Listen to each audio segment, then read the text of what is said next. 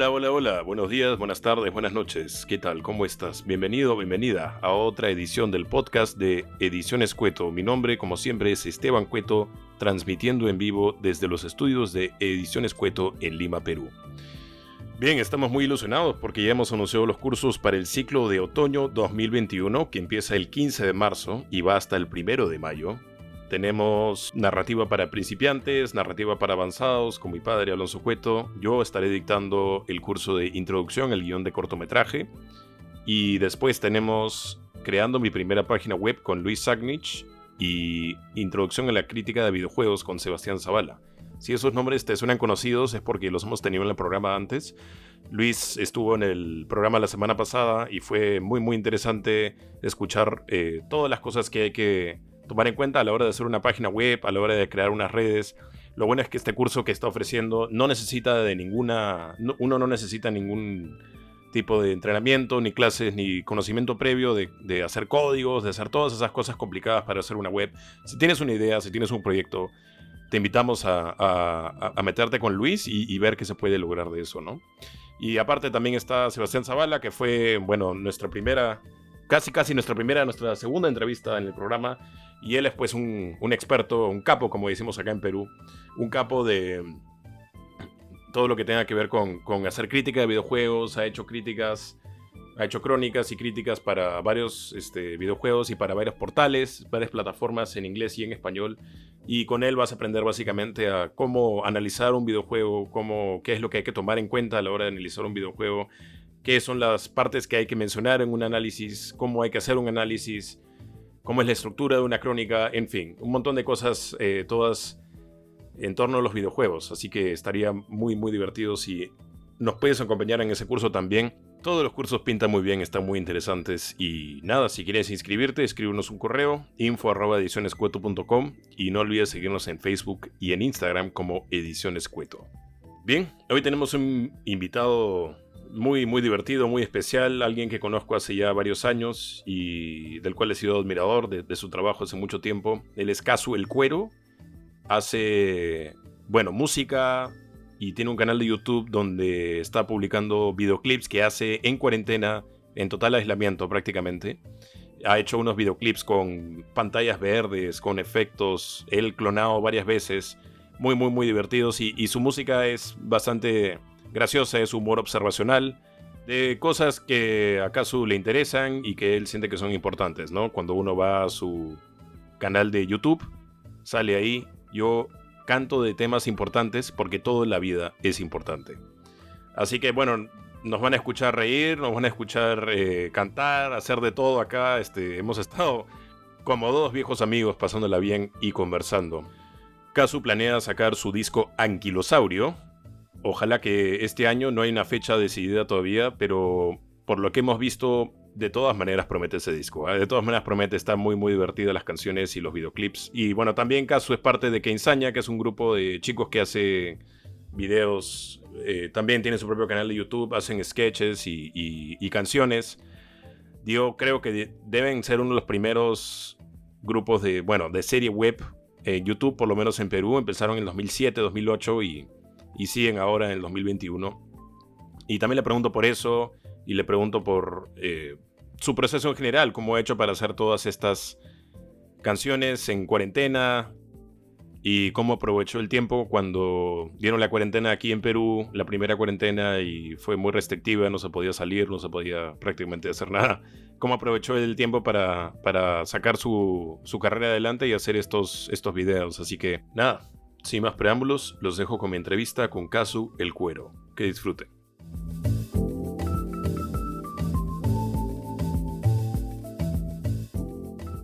Tenemos hoy día un invitado muy especial, alguien que conozco hace mucho tiempo, que tiene, bueno, mm, como han visto en los videos, mucha creatividad, mucho talento, mucha capacidad de imaginación, por no decirlo de otra manera, y bueno, es un amigo querido de hace varios años y creo que tiene un, estoy muy ilusionado por ver eh, su futuro y en qué, cuáles son sus próximos proyectos. Pero bueno, hoy día queremos conversar un poco con él y que nos cuente un poco sobre eh, esta carrera musical que ha lanzado y sobre su vida en general. Tenemos con nosotros a Casu El Cuero. Bienvenido, Casu.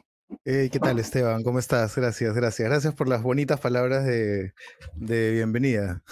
claro que sí, amigo, claro que sí. ¿Cómo, te, ¿Cómo estás? ¿Cómo te sientes? ¿Qué tal todo? Bien, bien, bien, bien, todo muy bien. Eh, de hecho, feliz de estar acá contigo. No hablo contigo hace años.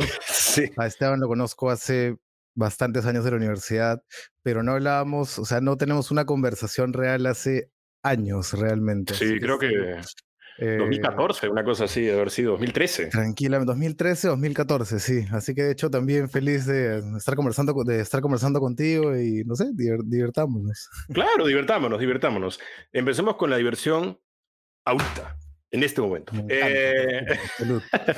pues salud. Ah, sí, tenemos acá bebidas varias. Faltan una empanada nomás, pero después vamos a ver. Sí, me ha provocado ahorita que he visto el videoclip que no lo veía hace tiempo, de hecho, y lo he visto y he dicho, puta madre, como no tengo empanadas ahorita. eh, bueno, cuéntanos un poco de, de dónde nació eh, este interés por lanzar tu eh, carrera como solista. Eh, mucha gente te conoce en YouTube anteriormente porque Insania, y ya iremos a eso, pero cuéntanos un poco de dónde salió y cómo, cómo nació la idea de, de, hacer tu propia carrera musical como solista y hacer videos y, demás. Y wow, ya. Este, bueno, en realidad es un proceso larguísimo el que desembocó en este disco que es el que empezaba a sacar ahora en cuarentena. Eh, yo vengo haciendo música desde hace 15 eh, años, no, ¿qué hablo? 20 años. Eh, o sea, vengo tocando y escribiendo huevadas hace 20 años, que ahora que lo digo me siento viejísimo. De, de, hecho, dije 15 porque pensé que tenía 30 y luego me acordé de que tenía 35 y dije, mierda, han pasado 20 años desde que salí del colegio. Claro. Este, un poco más, de hecho. Y, o sea, hace mucho tiempo que siempre tocaba, pero, o sea, tocaba en mi, en mi, en mi casa, ¿no? o sea, típico músico de, músico de cuarto, man, ya se tocaba mi guitarra en mi cuarto y escribía cojones y media. Y, y, nunca, pero siempre quedaba en eso, man, ya quedaba en nada, quedaba en armar tres acordes o cuatro acordes y darles vuelta y cantar cualquier cojudez encima, pero siempre como cosas chiquitas o cosas para, no sé, para joder a alguien o para burlarme de alguna situación en particular, pero nunca iba más allá de, de eso, de, de, de, cositas que no eran canciones, que a las justas eran frases y, y eso. Eh, de hecho, las primeras canciones que escribí, realmente que escribí, escribí, fueron con Keinsania, que justo lo mencionaste hace un ratito, y del que vamos a hablar más adelante, como tú dijiste. Eh, y las primeras canciones de verdad, como ya completas que escribí, fueron, fueron con Keinsania para algunos cortitos que hicimos, como Los Reyes Magos o El baile de la chimenea, eh, y varias más que... Icónicos, icónicos este, videos y canciones. Que hicimos hace tiempo. Eh, de hecho, o sea, el primero, de hecho, la primera canción fue La Estrella de Belén, que ahí sí no escribí la música, me bajó una pista de internet y le escribí una letra encima, pero ya a partir del baile de la chimenea y ya sí fue música que yo hice y todas las demás canciones que salieron fueron, eh, también hice la música escribí las letras encima. Y esas fueron las primeras canciones que escribí de verdad, o sea, como canciones completas, pero igual nunca, o sea, siempre tenía desde, o sea, desde hace 20 años siempre decía, puta, voy a escribir un disco, voy a, a, a escribir canciones completas y al final, de puro huevero o de puro no sé, la típica que dices ya voy a hacer algo y escribes nada y al final terminas jugando PlayStation o, o viendo una película o haciendo cualquier otra cosa, no escribía, no escribía nada. O sea, al final nunca tenía, no tenía una canción eh, completa que haya eh, compuesto, o sea, la música, la letra y todo, no tenía nada terminado, como ya, esta es mi, mi canción, no había hecho nada. Y así han pasado años y años y años y años y miles de años. Y hasta que luego, justo esta canción que pusiste, la última, la de la empanada, eh, el tema de la empanada, hay, hay, muchas cosas que hablar de la empanada, pero. Sí.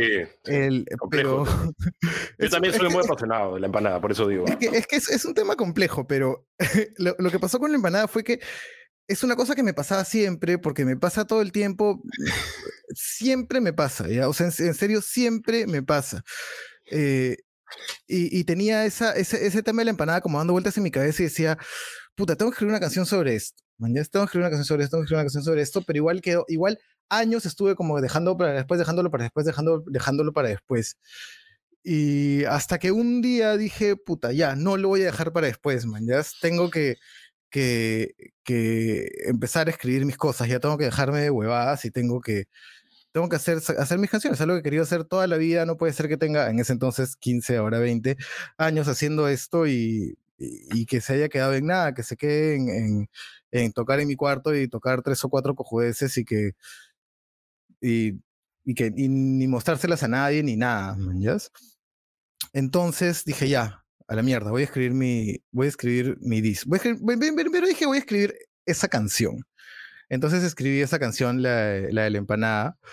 Eh, y, y, me sentí muy bien cuando ya estaba hecha. O sea, cuando vez que la terminé y por fin decir ya, no es una frase de, de, de no es una canción de una frase ni un, un jingle, porque eran, eran jingles las cosas que escribí antes, ya no eran canciones completas, salvo las de Keinsania.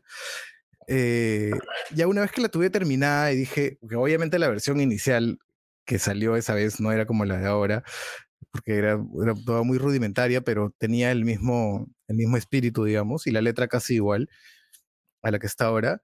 Y dije, ah, man, ya, ya teniendo una, dije, ah, man, ya, si, si realmente me propongo hacer algo, si realmente digo, ya, Casu, déjate de huevadas, siéntate y escribe, porque en verdad todo es disciplina, en verdad solamente disciplina, ¿no? Si, si dices, ah, ya voy a hacer tal huevada y no la haces, no la haces, o sea, no la haces nunca. Entonces, de varios días que me quedé hasta tardísimo escribiendo esto, dije, oye, voy a escribir este disco. O sea, tengo otras cosas que las que quiero escribir. Tenía eh, libretas de apuntes con ideas que había tenido eh, en el tiempo. Y dije, bueno, voy a, voy a, cerrar todo esto que quería, que quería hacer hace tanto tiempo. Voy a, voy a por fin escribir el disco, ¿no? Si tengo todas esas ideas ahí, ¿por qué no plasmarlas? Y así empecé, eh, o sea, tuve esa, luego escribí otra canción que es la que, de la que estoy haciendo el videoclip ahora. Eh, luego una tercera canción y luego dije, ah, man, ya, si, si es que me propongo hacer esto, puedo lograrlo. Y luego escribí El Basurero, y ya cuando escribí El Basurero, que fue la cuarta, eh, dije, ya no, tengo que completar todo el disco que, que tengo en la cabeza, porque eran, eran varias ideas, eran, son nueve canciones en total, las, de, que ya está grabado, grabado. Y, y dije, ya, vamos a hacerla. El tema era que por mi chamba, yo trabajo en publicidad, yo dirijo comerciales, y es una chamba que es súper pesada, que entras temprano, sales tardísimo o nunca y puta tiempo no hay. el, el, tiempo es, es nulo, o sea, no tienes tiempo para ti. Entonces dije, ya, me voy a poner un horario. Entonces me puse un horario de 12 de la noche a 4 de la mañana que era el horario que tenía. Claro, era cuando llegabas a tu casa. Era el horario que tenía. Era el horario en que sabía que iba a cumplir. Porque si decía a las 10, podía ser que a las 10 pues, estaba en la oficina todavía, o a las 9. Entonces, mientras llegaba a mi casa, comía, este, ya no iba a ser las 10. Man. dije, ya, si me pongo el horario de empezar a las 12, a las 12 siempre voy a estar en mi casa. Entonces me puse el horario de empezar a escribir todos los días, de 12 de la noche a 4 de la mañana.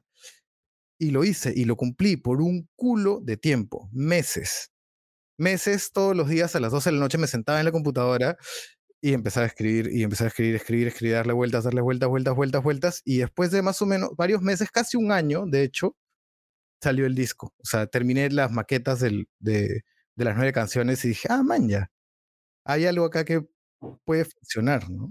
Y así fue que nació, o sea, así fue que salió todo esto. Y después ya, eh, una vez que yo ya tenía el material, pero yo sabía igual que yo lo había hecho en mi computadora, lo había, eh, lo había producido con, con los instrumentos de software de, de, Logic, que no son tan chéveres. El bajo lo había grabado yo, pero como, había, como podía. Eh, las voces también las había grabado yo, pero igual nunca sonaban tan chéveres porque yo no sé mezclar. Y hablando con, hablé con mis amigos de Kids on Coffee, eh, Kids on Coffee Management, no sé si, si manjas esa, es un sello de acá. Eh, les pedí ayuda, les dije, mira, tengo, eh, les mandé lo que tenía, les dije, tengo esto y quiero que suene chévere. Entonces ellos me contactaron con, con, con un músico que Rafael Terry, Meaterius, le, le dicen, y que entendió perfectamente lo que yo quería hacer. o sea, lo que yo quería hacer con las canciones, porque las canciones, de hecho ahora cuando las escucho me cago de risa de, las maquetas que tenía, pero hablé con él, o sea, fue, fue bravazo porque uh, es como esas, esas, esas eh, conexiones que haces inmediatamente con alguien y que le eh, hablamos y fue como que ya, tengo esto, ¿qué quieres eh, hacer? Le digo, o sea, quiero que esto suene mejor, pero tampoco sabía explicarle cómo era la huevada, manjas, porque no es que tenía una referencia de algo, sino era simplemente lo que me había salido de los juegos. Quiero que esto suene mejor, manjas.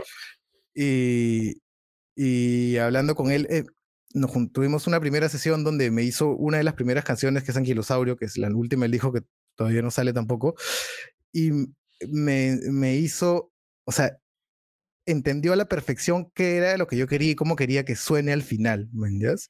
Que era en verdad usarla, usamos las mismas líneas de MIDI de las canciones, las, canciones, todo lo que se escribió originalmente es lo mismo que está ahorita, pero pasado por sintetizadores de verdad y procesado bien y los bajos grabados con efectos y con un buen ampli y con un micro de puta madre y bien ecualizado y bien comprimido y todo y al final era como que ya, esta huevada es, ¿no? Entonces, y al final, así fue que salió lo que, lo que está ahora, ¿no? Claro, em, y no, súper interesante. Todo esto fue pre-pandemia, digamos, o fue durante. todo esto fue pre-pandemia. O sea, yo terminé de grabar el disco. Eh, de hecho, terminé de grabarlo como. Uh, nueve meses, ocho, ocho, meses antes de, cuenta así o nueve, ¿no? Ocho meses, ocho meses antes de que empiece la pandemia. Terminé de grabarlo. Ocho meses antes de, de, empezar pandemia, terminé de grabarlo. Pero esos ocho meses estuvimos mezclándolo. Y mezclando y arreglando cositas y todas las semanas nos juntábamos seis horas una o dos veces a la semana, todas las semanas, a mezclarlo, a cambiar el sonidito, a meterle una cosita acá, otra cosita acá, ta, ta, ta. Y de hecho, cuando estábamos a punto de terminar la mezcla, o sea, cuando nos faltaban algunas tres o cuatro sesiones, ahí empezó pandemia. Chucha. Justo cuando estábamos terminando de mezclar el disco. Este, y, pero igual al final la pandemia fue, o sea, para este caso, para este proyecto en particular, no para que insania, de lo que hablaremos después. Este fue chévere porque al final fue lo que permitió que salgan los videoclips, porque nada de esto iba a ser así, los videoclips ni siquiera iban a existir, o sea, es toda una historia que te voy a contar después. Está bien. Em, pero, digamos, este, Siento que si tuviste un horario tan, tan fuerte de llegar a la medianoche, o sea, la primera parte, la primera cuarentena, temporada 1, como le llamo, porque estamos en temporada 2. Temporada 1 fue como mucha incertidumbre y nadie estaba haciendo nada. O sea, entonces yo creo que también quizá tú tenías más tiempo, entonces también permitió, o sea... Sí, de hecho sí. De hecho, los primeros videoclips, claro, o sea, los primeros dos videoclips que salieron súper rápido apenas empezó, salió uno y ahí nomás salió el otro. Ahí yo ya tenía, yo ya tenía tiempo para hacer cosas. Entonces ahí salieron. De hecho, justamente ahorita, por ejemplo, el quinto videoclip, me voy a desviar un poquito del tema y luego regreso a eso. El quinto videoclip, que es el que, el que estoy tratando de hacer ahora, lo vengo conceptualizando hace meses y, lo, y estoy, y siempre, eso ya, por mí ya lo tendría afuera, ya estaría al aire, pero por la chamba no puedo, porque ya una vez que todo se regularizó, la publicidad volvió a hacer lo mismo de siempre. Entonces los horarios siguen siendo igual que siempre y no queda tiempo para, para hacer tantas cosas, ¿no? Eh, de hecho, por ejemplo, el videoclip que estoy haciendo ahora requiere un montón de chamba previa al rodaje porque yo necesito unas, eh, las locaciones que necesito, no las puedo eh, cubrir como, lo, como lo, hice anteriormente con cosas de stock, sino que, o sea, una locación es un bosque y otra es un interior súper complejo en lo que tengo que hacer diferentes tiros de cámaras que no existen en stock. Entonces las estoy construyendo en maquetas. O sea, literalmente construyendo. O sea, construyendo maquetas, o sea, te la enseñaría, pero está en un lugar en el que no puedo acceder porque, o sea, está abajo de la mesa, pero tengo que sacar cosas para que se esté escondida de mis gatos para que no la destruyan. Ok. Eh, claro, importante. Porque tengo el carrito, un carrito ah. prende las luces y todo. Le metí LEDs con sus pilitas. Estoy, estoy ahí metiéndole, metiéndole, cariño. Prende luces, te juro, prende luces. Por adelante y por atrás. Tú estudiaste ingeniería antes de estudiar audiovisuales, sí, ¿no? Sí, sí, sí, sí, sí. Estudiaste en ingeniería, ingeniería, informática. Claro, porque cuando empezamos la universidad ya sabías hacer croma, ya sabías hacer Claro, eso no te decía ingeniería, pero conocías la tecnología que había detrás. Pero me acuerdo que Kazu ya era el, chico post de la promoción, porque ah, falta hacer un croma, llama a Kazu y lo va a hacer. O todos sus eh, proyectos, muchos tenían croma, ¿no? Y, Sí, le metía bastante croma en la universidad. De hecho, y, borraba, y borraba cosas. No me acuerdo que una vez en un proyecto de la universidad alguien se metió en la toma y lo, lo, borré. sí, pues no, pero eh, divertidas épocas. Yo te quería preguntar sobre, eh, bueno, la producción de los videoclips en sí. Hace un par de semanas tuvimos, un par de semanas, tres, cuatro semanas ya, tuvimos una conversación con mi papá y mi hermano sobre cómo crear arte durante la cuarentena. Y mm. al toque pensé en ti porque, digamos, tú eres la propia definición de aprovechar el tiempo durante la cuarentena, porque ahora que he visto los videoclips de nuevo, ¿no? Poniendo el reel, eh, eh, juntando el reel y todo, me di cuenta de cuánta chamba hay detrás. Entonces, eh, ¿tú todo eso lo hiciste solo? ¿Toda la producción? mi novia me ayudó. O sea, lo hice yo con mi novia. Ella me ayudó mucho en, las grabaciones. Ella fue mi mano derecha todo el tiempo y, o sea, no solamente para, para, no sé, digamos, para grabar, sino también, también fue una buena asesoría porque igual las decisiones a veces uno, solo se puede agobiar, ¿no? Como que, oye, ¿qué es mejor? Eh, esto o esto, ¿no? Y no se me ocurre un ejemplo particular. Este tiro cámara o este, claro. Claro, ese tiro cámara o este, o, o, o, esta expresión o esta otra expresión, o este fondo o este, o este fondo o este otro fondo, man, Porque... Entonces sí, ella, feliz, ella ha estado conmigo todo este tiempo, ella me ayudaba a hacer todo, la, a hacer todo el, todo, ¿no? Y te tiraba el sartenazo, te rompía el huevo en la cabeza.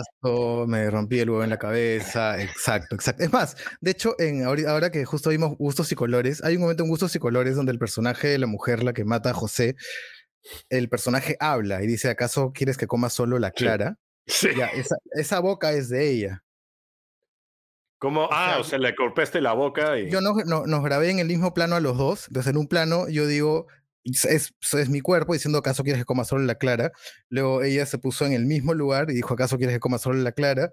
Le corté la boca, la traqué a mi, a mi cara y, está ahí. Entonces, toda esta parte de acá es ella, ¿no? ¡Wow! Y no, sabía, no me había cuenta de eso. ¡Qué increíble! Sí, mi mamá pensó que me había afeitado. Y todo, sí pensé que te habías afeitado. y es más, o sea, yo no, no te reconocí la primera vez que lo vi, honestamente. Estabas este, totalmente irreconocible con tus trenzas, con tu pañoleta y tu crop. Claro, claro, claro. Este, interesante. ah. Quisiera preguntarte de una vez sobre toda tu, tu, ropa, tu vestuario, cada de los vestuarios en los videoclips es cada vez este, más extravagante y todo. ¿Esa toda ropa es tuya? ¿Te la prestan? ¿La alquilas? ¿Cómo? Eh, la ropa es mía, de mi novia, y en el último, que es el que no pusiste, de la mamá de mi novia. Ah, sí, ya voy a ser un poco largo, pero lo ponemos otro día. Este, Wow, te pusiste eh, la ropa de tu suegra, dices. Sí, sí, sí, sí, sí, sí.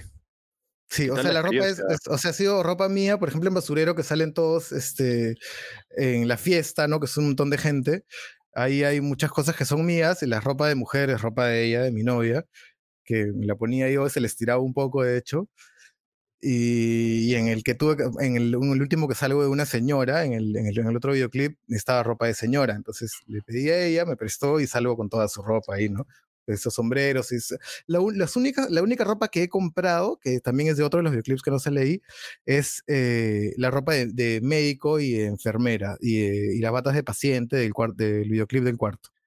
Claro, cuando lo puedes poner aquí. Claro. Eh, porque no, o sea, no tenía nada y sea, los compré por internet, Mercado Libre y compré la ropa, ¿no? Pero lo demás sí son cosas que he ido reciclando. Felizmente tenía un montón de cojudeces en, en mi closet y empecé a sacar ahí, a armar, agarraba lo que ya, un deportista, ya un polo de fútbol, no sé qué, el skater, agarré mi skate. Eh, hay uno que sale con mi bata de dormir de peluche, ya mi bata, ya empezando a armar.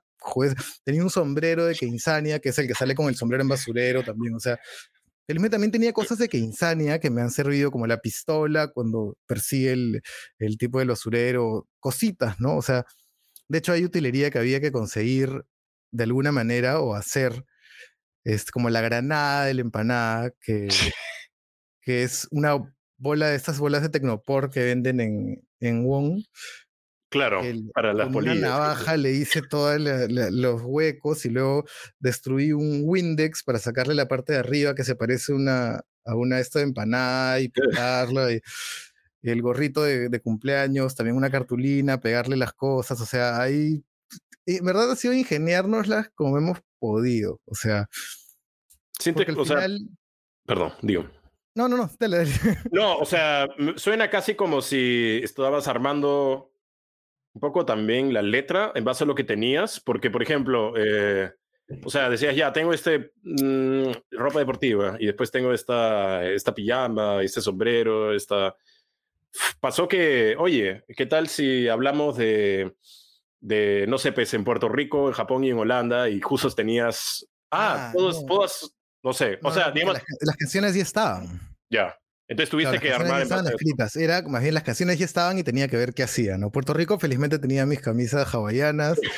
este, en Japón agarré mi calzoncillo Boston rojo y le, le, doblé la parte de Boston para que no se vea y ese era mi, mi tanga de, de sumo, unos palitos de, de comer sushi que los tenía, los metí en la cabeza y, y la casaca de Holanda felizmente sí la tenía porque yo siempre he sido fanático de la selección de fútbol de Holanda. Entonces, de hecho, ah, tengo varias casacas de Holanda. Entonces, eh, tenía para escoger.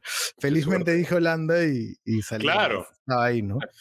Y después todas las cosas también ha sido ahí ver, o sea, ver qué era lo, lo, lo más parecido a, a, a, lo, a, lo, que necesitaba, ¿no? Por ejemplo, también en el cuarto videoclip, en el, en el de la G, que están los, los hombres de Armenia que bailan, y necesitaba una ropa que parezca Armenia. Busqué en internet cómo era la, ropa típica de Armenia y todo la, toda la, la, armé con, con, cosas de mi novia que tenía. Tenía un pantalón, le pedí una chompa, o sea, armando cosas, pero al final tenía unos colores que no eran.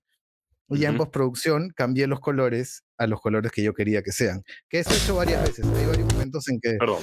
En que. Pues, lo voy a, poner al final. Lo voy a poner al final. Claro pero lo quería tener ahí nomás. En que algunas cosas no, no, los colores sí no coincidían con lo que quería, entonces postproducción y llevar el color a donde era, ¿no? O sea, y extremos, ¿no? De azul a amarillo, de rojo a verde, o sea, cambiarlo por completo para que, o sea, en verdad ha sido, ha sido totalmente ingeniar, ingeniárselas para, para que salga lo que, lo que salga, lo que quería que salga, ¿no? Claro. ¿Y más o menos cuánto te, te, tomaba hacer uno de estos videoclips? ¿Y cuál fue el más complicado o el plano más complicado? No sé. Ah, ¿cuánto tiempo? Depende. O sea, las grabaciones siempre han sido bien rápidas. Todas las grabaciones han sido rapidísimas. Porque o sea, tú sabes cómo son las grabaciones, tú eres audiovisual también y sabes que las grabaciones siempre son complicadas y hay que setear mil cosas, hay que setear el arte, setear la luz, todas las cosas y es todo un tema. Pero en este caso éramos mi novia y yo en mi casa frente a una tela verde. Y em, yo lo que quería era que se vea, no me importaba más. Entonces yo tenía todas las luces que hemos usado son unas luces ferreteras de Sodimac que compré para que Insania ha hecho. Eh, y son dos luces, esas ferreteras, esos LEDs que empotran en el techo en las casas, pero que no están empotradas, sino que las tengo ahí. Son dos de esas apuntando al croma con dos parantes de guitarra, estos eh, Hércules, o sea, nada es profesional ahí, ¿no? Y, y adelante para iluminarme eh, una luz ferretera también LED de frente y una luz ferretera atrás dándome back para separarme del croma. Y ya, entonces el seteo de luz era uno. El seteo de luz era uno solo para absolutamente todas las escenas. Y si yo quería cambiar alguna escena, iluminarla más o menos, lo hacía en post. Mm, yo sé que siempre la frase que nunca se debe decir es la arreglamos en post, pero en este caso todo se arregló en post. O sea, era literalmente un solo seteo de luces para todo el día. Entonces las tomas eran rapidísimas y de todo hacíamos una toma o dos. Entonces era como que ya, eh, no sé, la empanada, el pata pide la empanada, entonces está ahí, sepa, la cámara, ya, listo, foco, ok, ya grabamos, eh, señor, ¿me puede dar una empanada? Ta, ta, ta, ta, ta, el texto, ya, ya una vez más, un poco más intenso, ya, ya, chévere, ta, ta, ta, ta, se acabó. Entonces, las grabaciones eran al toque. O sea, en verdad las grabaciones, aparte hicimos cagándonos de risa, nos, hemos divertido demasiado, o sea, divertidísimas las grabaciones, como ninguna grabación de la vida real. Claro. Eh, claro. Y, O sea, era, era eso, era, y los planos salían pla, pla, pla. O sea, hacíamos, qué sé yo, 40 planos en, en cuatro horas, olvídate. Wow, era una locura, o sea, una locura. Así, ta, ta, ta, ta, o sea, grabamos, eh, en verdad la grabación, nuestros días de rodaje eran de tres horas, cuatro horas, máximo y lo que hacía era, no hacía todo en un día, sino que lo separaba. en tres o cuatro días más o menos, o cinco en algunos casos, he grabado cada uno de los videoclips, pero cada uno de esos días eran de cuatro horas. Pero trabajo, grabando así, ta, ta, ta, ta, ¿no? Toma, toma, toma, toma, toma, cambio ropa, cambio ropa, ta, ta, ta, otra vez, ya, otro cambio ropa, ta, ta, ta. Creo que el, o sea, no había nada que sea tan complicado, complicado como, como plano, ¿no? Lo que sí fue trabajosísimo, pero hasta el llanto ha sido la postproducción. ¿Cuánto te tomó eso en promedio por cada video? Puta. Los primeros, Basurero le hice en una semana, la post. Wow. Gustos y colores, creo que la hice en dos. Empanada también. Pero eh, la de la G con la cistectomía fueron meses de postproducción. Oh, Es que ahí tenías este, más, te metías una cámara de criogenia y... Sí, aparte estaba el, todas las, las esos espacios 360 donde la, tienes la cámara de post que recorre los espacios. Es una post mucho más complicada y mi computadora no jalaba. O sea, la computadora yo ni siquiera podía hacer preview de lo que estaba haciendo. Me tenía que imaginar dejándola, dejar que renderé, irme a dormir, al día siguiente venir, ver si lo que había hecho estaba bien y si estaba mal, ajustar algo, dejarla, que renderé seis horas, volver y, o sea, fue, puta, casi me muero haciendo esa producción. fue horrible, fue horrible, horrible, horrible, horrible. Y encima, encima, no me acuerdo si tres o cuatro días antes del lanzamiento del videoclip, que ya estaba con fecha y como ah, la canción se la tienes que mandar al distribuidor digital, digital antes y, y esta One RPM había hecho todo el tema, todo ya estaba tres o cuatro días antes de lanzar el videoclip se me malogra el disco duro. Uf. Un día a las 12 de la noche. Me tiré en el piso a llorar. O sea, olvídate. No leía todo fue. No, no, la carpeta fue rarísimo, fue el error más raro del mundo. Hasta ahora lo busqué en internet y a nadie nunca le ha pasado lo mismo. Yo tenía dentro del disco una carpeta que se llamaba Kazu, y dentro de esa carpeta Casu estaba todo. Estaba el proyecto, el, material, eh, los intermedios de producción, todo estaba, los assets, todo estaba así. Y el disco tenía otras carpetas de chamba. La carpeta Casu, solo la carpeta Casu se borró. Cero kilobytes. Y todo lo demás estaba. Todo lo de chamba estaba en el puto disco. ¿Y cómo hiciste? Después de llorar, claro después de llorar, llamé a mi pata, llamé a un pata Aldo, gracias. Eh, y le dije, llorando, le dije, wow, me ha pasado esto, manjas. Y me dijo, hay un programa que es súper bueno para recuperar esas huevadas. Y me dio el nombre Easy US, creo. Easy US Recovery, no me acuerdo cómo se llamaba, algo así. Puta, carísimo el programa carísimo, 600, 700 lucas, una cosa así me costó. Wow, ya. Lo compré, me recuperó todo. Wow. Todo, todo, todo, todo, todo. Se demoró como un día en hacerlo, el programa, pero recuperó todo, absolutamente todo. Qué bien. Sin nombres y después tuve que ponerle los nombres a las cosas y, remapear todo el... Claro, te lo manda todo rojo, ¿no? Pero ya, o sea, a, claro, no, a, dos meses de postproducción, 12 horas de estar cambiando nombres, todo bien. Y el videoclip salió y todo de puta madre, pero Casi no lo vemos. casi no existe ese video. Casi no existe. Iba a salir la canción sola y ya, y, a mí tampoco me iban a volver a ver. Ibas a fugarte del país. Me moría. Es que no sé, la impotencia. Yo pensaba que nunca me había pasado tan fuerte esa boda de decir, puta, weón, estoy en un sueño. Esto no puede estar pasando. ¿Cómo se borró esa carpeta? ¿Qué lógica tiene? O sea, trataba de entender y no podía trataba de entender y no podía. Buscaba en internet, nadie tenía un error similar. Decía, Dios mío, ¿qué ha pasado? Esto es un sueño. De hecho, estoy soñando. No puede ser verdad esta huevada. Claro. Pero ya, al final, o sea, ese fue el videoclip más caro por ese, por ese pequeño detalle. Pero ya salió y todo bien. Y lo bueno es que la licencia que compré es una licencia de por vida. Entonces, me vuelve a pasar eso cualquier momento hasta el día que me muera y voy a poder. claro. Este, wow, no, no, no, no, no conocía la historia. Bueno, nadie la conocía, pero qué bueno. Gracias por compartir ese momento. Una cosa que mencionaste que solo quiero resaltar brevemente es qué útiles son las luces de la ferretería. Creo que todos los audiovisuales en algún momento hemos usado luces de ferretería y nos ha salvado la vida. Esa Claro, claro, claro, claro. Son, ahora son LED encima, ni siquiera queman. Antes quemaban, claro. ahora ya ni queman. Tengo una LED ahorita y ni siquiera me está quemando. A ver, eh... eh, bueno, yo eh, me puse a revisar tu canal y tu biografía es muy breve, pero es muy buena en YouTube. Dice, yo canto, yo hago música sobre temas importantes de la vida, porque todo en la vida es importante. Entonces, me gustaría, bueno, ah, nos has hablado de la experiencia de la empanada. Em, ¿De dónde sacas estas ideas? ¿Son cosas que te pasan? Eh, ¿Todo el disco Anquilosario va a ser como así, este humor observacional?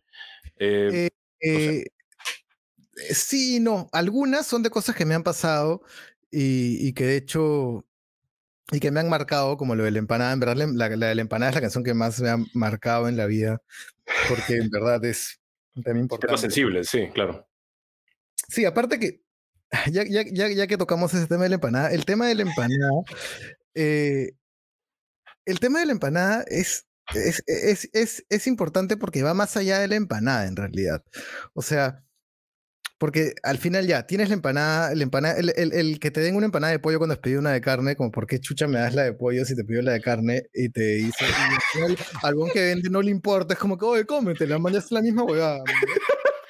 esa, esa, sensación de impotencia, de, de, huevón, me cagaste con mi empanada, es una, es una sensación que no solamente se ve con la empanada, sino que se ve con 500 mil cosas todos los días.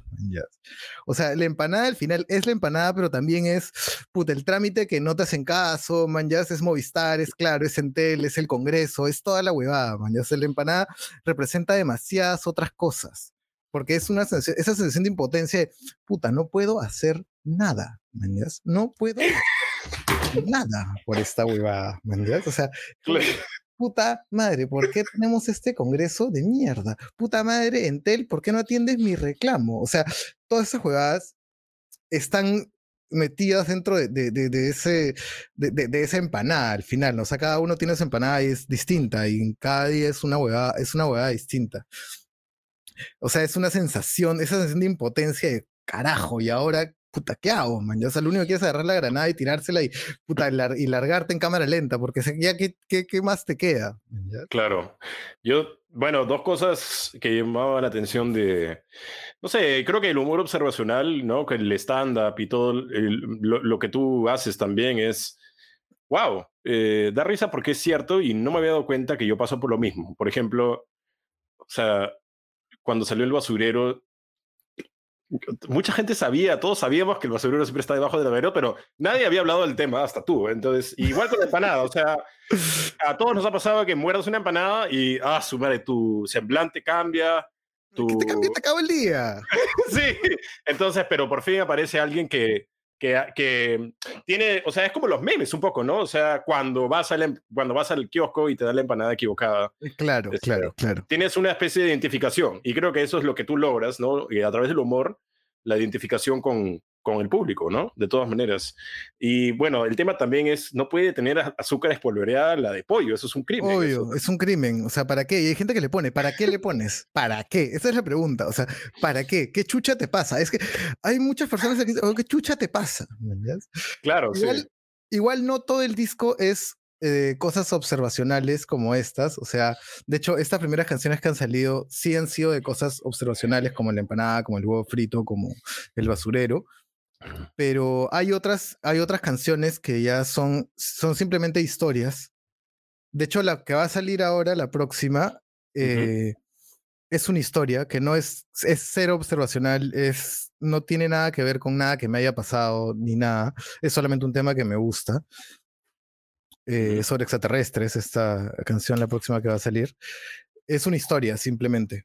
Es una historia que, que me gustaría contar, man, Claro. Y, y las otras cuatro canciones, hay dos más que son historias también, historias, historias a secas.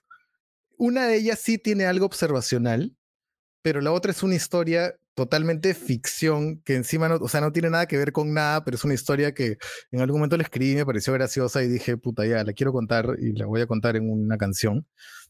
Luego hay una canción que es que toda la canción es un juego de palabras. toda la canción es un juego de palabras. No hay ninguna historia de nada tampoco en la canción. Es simplemente juegos de palabras y es una canción que se la dedico a mi mamá porque eh, a ella le gustan los refranes, los dichos y es una canción que habla sobre los refranes. Y la última canción del disco es una estupidez. Es nada. Bueno, Pero me encanta. Es una canción que, está, que tiene que estar ahí porque ya es la, tiene que, tenía que cerrarla de alguna manera y es la que le da el nombre al disco, ¿no? Que es Anquilosaurio. Claro. Eh, que es la canción. Porque me encanta el anquilo, me encanta ese dinosaurio. Desde chivolo siempre he sido súper afanado con los dinosaurios, me encantan los dinosaurios.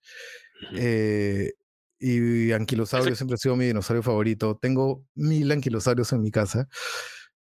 Es el que sale eh, en, el huevo, ¿no? En la sartén. Sí, es el que sale en la sartén. Y el que sale en, todos los videoclips sale, pero está oculto. Ahí, ahí está más presente, pero en todos los demás está oculto en algún lugar.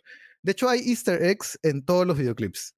He visto, bueno, el, más este, el, más notorio y el más gracioso es, me gustaría saber dónde tenía mm. en su casa el basurero de su mujer. Eh, esa, esa frase, esta canción ya estaba mezclada, ya estaba terminada y ya no le habíamos dado vuelta ni nada. Y el último día que nos juntamos antes de cuarentena para terminar de grabar el disco, le dije a Rafael, Rafael, quiero grabar una frase más para esta canción. Y grabamos esa frase que al final quedó de puta madre. Quedó muy, muy, muy bien. Este. Bueno, quiero, quiero hablar de que ensaña, pero una última pregunta. Eh, ¿Cuántos huevos y cuántas empanadas usaste, eh, bueno, en, sobre usos y colores y cuántas empanadas en la empanada? Qué buena pregunta, qué buena pregunta. Empanadas, compré más de la cuenta, de hecho, porque no, no terminé usando tantas. Eh, las empanadas que salen ahí, eh, yo amo las empanadas de una panadería que está en Barranco que se llama La Espiga de Oro, que queda en Grau, que son las mejores empanadas de carne que existen en el mundo entero. Son gloriosas, carísimas, cosas como 7 lucas cada empanada, pero vale cada centavo y cada mordida. Son unas empanadas demasiado, demasiado, demasiado buenas. Y las empanadas de carne que aparecen en el videoclip son, de, son las de ahí. De hecho, la que gira también en los momentos que gira, como en el colgante del carro, en la explosión, es una de esas empanadas grabada en un croma. Eh, la puse sobre un tocadiscos. Se puso un tocadiscos, forré el tocadiscos de croma y puse la empanada encima para. Igual en el basurero, ¿no? El basurero está sobre un tocadiscos en croma. Ya, ese es del, del, del, de la espiga de oro, deben ser de carne, deberían haber sido unas seis empanadas las de pollo son del tambo. Y son unas, también unas cinco o seis empanadas cada una. O sea, 12 empanadas en total. Unas 12 empanadas en total, sí. Igual al final, eh, o sea, comimos empanadas por días, porque ya no había. Es más, ya al final empanadas, hubo empanadas que ni salieron en el videoclip. Las cortaste en, la edición ahí. y huevos fueron. ¿Cuántos huevos? No me acuerdo. Igual tampoco fueron tantos porque se reutilizaron. O sea, por ejemplo, cuando salen el, el holandés, el japonés y el, el otro, están comiendo el mismo huevo, ¿no? Porque no podías hacer tantos huevos. Igual comí huevos como mierda. Mi novia no pudo volver a comer huevo frito en meses. Lo terminó odiando. Fueron, sí fueron varios huevos. No fueron muchísimos, pero sí fueron, no sé, 10 huevos, 12 huevos. No, no, no, no, no, no estoy seguro, la verdad. Wow. Este me encanta el huevo frito, así que siempre, claro. que, esté con, que esté con la yema blanda. ¿no? Esa claro, no, sí. Estas fiestas de fin de rodaje deben haber sido lo máximo. Huevo frito y empanada. Huevo frito y empanada, claro. y panes con pollo. Y los panes con pollo de, de gustos y colores Ah, hay de Apio, ¿no? Apio Rodríguez. Sí, con de Apio Rodríguez. Había con Apio y sin Apio. Mi novia también los hizo. Felizmente ella es chef, entonces me pudo ayudar con todas las partes de la comida. No necesitaba un economía en el rodaje porque ya la tenía. Qué bien. Eh, entonces ahí los panes con pollo brutales, deliciosos. Con de hecho, un culo de apio. A mí, a mí, en verdad, yo prefiero los que tienen apio, ¿no? Pero, pero igual los otros también me los como, ¿no? Claro. Y el ceviche no es. ¿Qué? Perdón, no, sigue, No, digo, y el ceviche no es ceviche el ceviche que come con la zarandaja no es ceviche, eres, es cebolla y todas las cosas que tiene el ceviche, pero no tiene pescado. No me acuerdo qué tenía en vez de pescado, pero no es ceviche. Y la zarandaja no es zarandaja, es frejol. Porque no conseguí zarandaja. pero igual, este. Igual no, no, no, no, se nota, esa es la magia de, los videos. Esa es la magia, exacto, exacto. Algo me estabas este preguntando. Eh, no, sí, que la, la única, digamos, eh, no. Bueno, primero, ¿tú comes pollo, pan con pollo y mango? ¿Te gusta eso? Sabes que detesto el mango. Hay pocas cosas en el mundo que odio tanto como el mango. Ah, ¿en serio? A mí me gusta el mango, pero yo no como pan con pollo y mango. O sea, ah, yo no creo en. ¿Sabes qué? Voy a mezclar un salado con un dulce al mismo tiempo. Eso es. Ah, yo sí creo en eso. O sea, ah, sí crees en eso. Pizza hawaiana, pizza hawaiana podría comer todos los días. El pan con pollo cuando tiene durazno, que en, en Carmelitas hacen ese triple que tiene durazno, buenazo. Ah, o sea, tú pero Sí, sí, sí le meto durazno ahí, o la pizza, la pizza con piña, buenazo, todo bien con, los, con las frutas y lo dulce, pero el mango lo detesto. El, me, me da como escalofrío solamente pensar en el mango ahorita. Ok, hablemos otra cosa. Em, la única empanada no real fue la empanada granada, ¿no? Este, del... No, pero no era una empanada, era una granada, de verdad. Era la que te. Ah, era lo, o sea, era la bola de Tecnopor. La bola de Tecnopor. Claro. Ah, yo pensé que comías la empanada y la tirabas y explotaba. Supongo que tirabas una Ah, no, no, no, es una, es una granada. todas las empanadas fueron reales, qué bien. Sí, las empanadas fueron reales, sí, estaban ricas además. Claro, sí. Este... Menos las de pollo, pero... Claro. ¿Pero no te gustan las de pollo o no te gusta que te mientan y que te digan que es de o carne? Sea, si, me das, si me das una de pollo y me dices, oye, es de pollo y ya no hay otra cosa que comer, me la voy a comer. Tampoco no me la voy a comer. O sea, sí me la voy a comer, pero no me gusta tanto. Es que es que las empanadas, mi papá me dijo una vez, cuando salió ese, el videoclip de la empanada, justo después de que salió el videoclip, mi papá me llamó y tuvimos una conversación muy larga sobre, de hecho, fue, fue, fue, fue lindo, de hecho, porque mi papá me llamó y después de, apenas dio el videoclip, yo, él ni sabía de la canción, nunca la había escuchado nada, y apenas me llamó, me dijo, oye, yo sé que esta canción no es solo sobre la empanada, sino sobre todas las injusticias del mundo, man. Ya, yo pongo a llorar, casi, papá, claro, te diste cuenta. Y después de eso me dijo, pero bueno, ya hablando de la empanada, me dice, ¿qué chucha es eso de empanada de pollo? Las empanadas son de carne. O sea, las empanadas son de carne, no las empanadas de pollo no deben existir. O sea, no es, es una aberración, no, no, no, no son, no son empanadas, empanadas son de carne. Si es, ni siquiera debería decirse empanadas de carne, debería ser solamente empanadas y debería estar presupuesto que es de carne.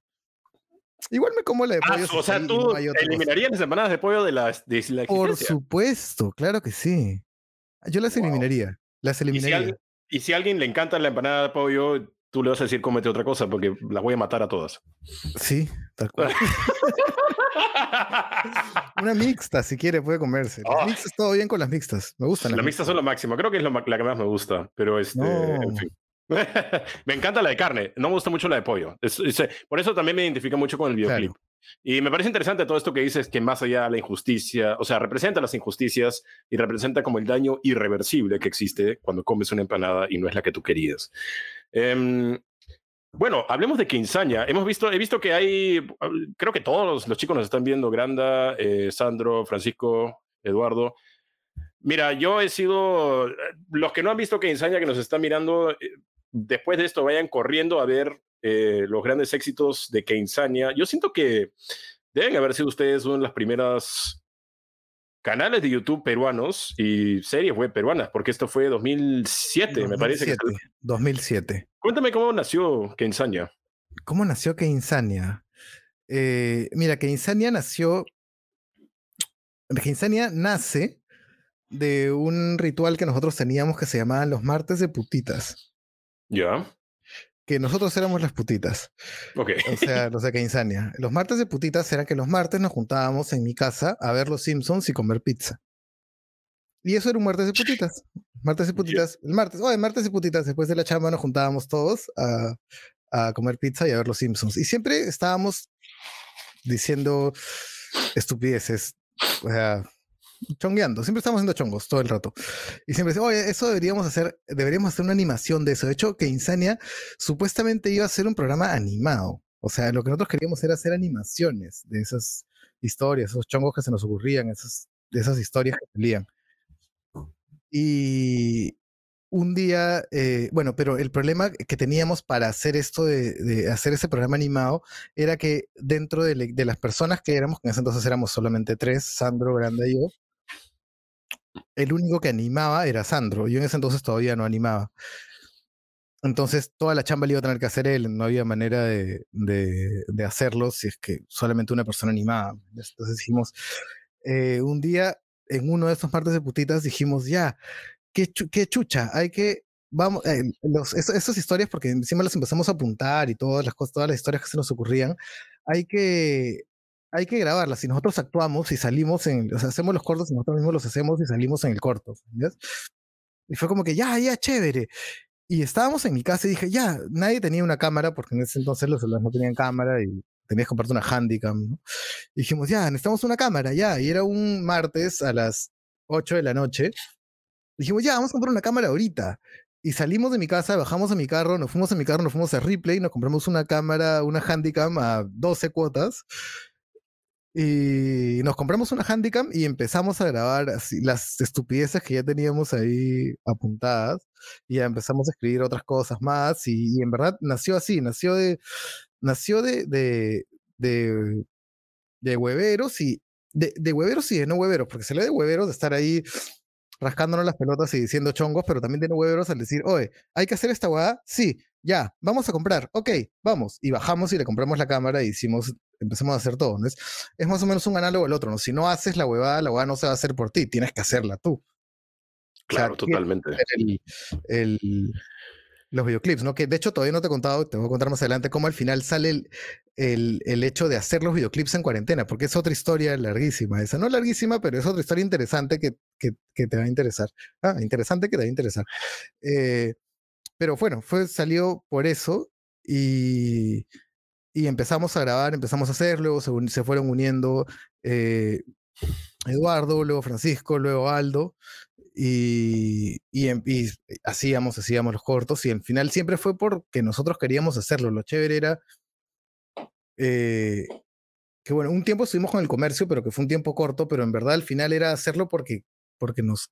O sea, porque nos cantaba el orto hacer los cortos y contar lo que nosotros queríamos contar y con nuestro propio humor y no importaba si, no importaba, no nos importaba y nunca nos importó quién se reía del chongo, sino que a nosotros nos gustara lo que estábamos haciendo y que eso era lo que queríamos hacer. Y al final, por eso siempre decíamos al final, o sea, si, no, si, si, es que alguien no se ríe o si es que alguien le da el pincho, no importa, porque no es que risa, es que insania. Y eso es algo que siempre hemos dicho y que ha estado todos los años, los ¿Qué años estamos ya? Los 13 años. Claro. 14, ¿no? Porque. Casi 14, pero fue noviembre de 2007, entonces, 21 de noviembre. ¿Dónde grabaron el videoclip de Los Reyes Magos? ¿En qué? ¿En, el sur? En, en Pachacamac. En Pachacamac. Y el, ese videoclip lo grabamos al toque, porque, o sea, bajamos, el, fuimos, fuimos en el carro con los disfraces, esto, ¿no? Nos cambiamos en el carro, bajamos a grabar y empezamos a grabar ahí al toque porque lo grabamos en Pachacamac, en una zona que es reservada, no sé, una zona que es arqueológica, algo así. Y llegó un pata con una retrocarga a sacarnos del lugar. Ah, su madre. Y otros ah. corriendo al carro. Pues, todas las cosas que nos han pasado con Quinzania por grabar así a la mala, es que todos lo hacíamos. Por eso era tan divertido hacerlo. Eh, o sea, corriendo todos al carro, ¡ah, concha su madre! Pa, nos metimos, nos faltaba grabar una toma, nos dimos una vuelta por allá, bajamos, grabamos la toma que nos faltaba, regresamos y de nuevo corriendo a Lima a, hacerlo. Pero todo fue así hecho, igual todo que Insania siempre ha sido a la primera toma, a la segunda toma y ya, y ya está. Así lo mismo, sin luces, que es el mismo. O sea, que, que, que igual que que, que, hace que respire un espíritu también fresco y chévere. Y si bien, si bien no tiene la mejor eh, imagen del mundo, sí tiene todo el feeling del mundo porque está hecho con todo el feeling del mundo. Si no hay una preocupación por poner la luz acá o nada, siempre era como que ya si teníamos luces era ya luz al, luz al techo para que rebote en blanco y ilumine todo y ya está. Prende la cámara y graba. Claro, pero dijiste que estabas con el comercio, o sea, ellos te auspiciaron, los auspiciaron en un momento. No nos auspiciaron, nos hicieron un trato rarísimo. Está bien. o sea, eh, cuando estábamos con el, cuando estuvimos con el comercio, nos pasaron la voz para entrar. El comercio antes tenía los blogs del comercio, que en ese entonces era como algo importante, algo grande. Eh, la gente veía los blogs del comercio y bla. Entonces nos dijeron, ya, les vamos a dar un blog en el comercio y ustedes nos tienen que dar un capítulo todos los miércoles. Y, y nosotros dijimos, ya, pero nos van a dejar algo más. No, de repente más adelante les pagamos. Ah, ya. Ok. Eh, pero bueno, igual nos dieron exposición. Sí fue chévere porque nos dieron exposición. Y si no fuera por el comercio fácil, nunca hubiéramos tenido la llegada que tuvimos, que no, igual no fue gigante, pero fue algo. Eh, nos sirvió para tener llegada, pero el tema era que sí nos exigían tener todos los miércoles un video nuevo.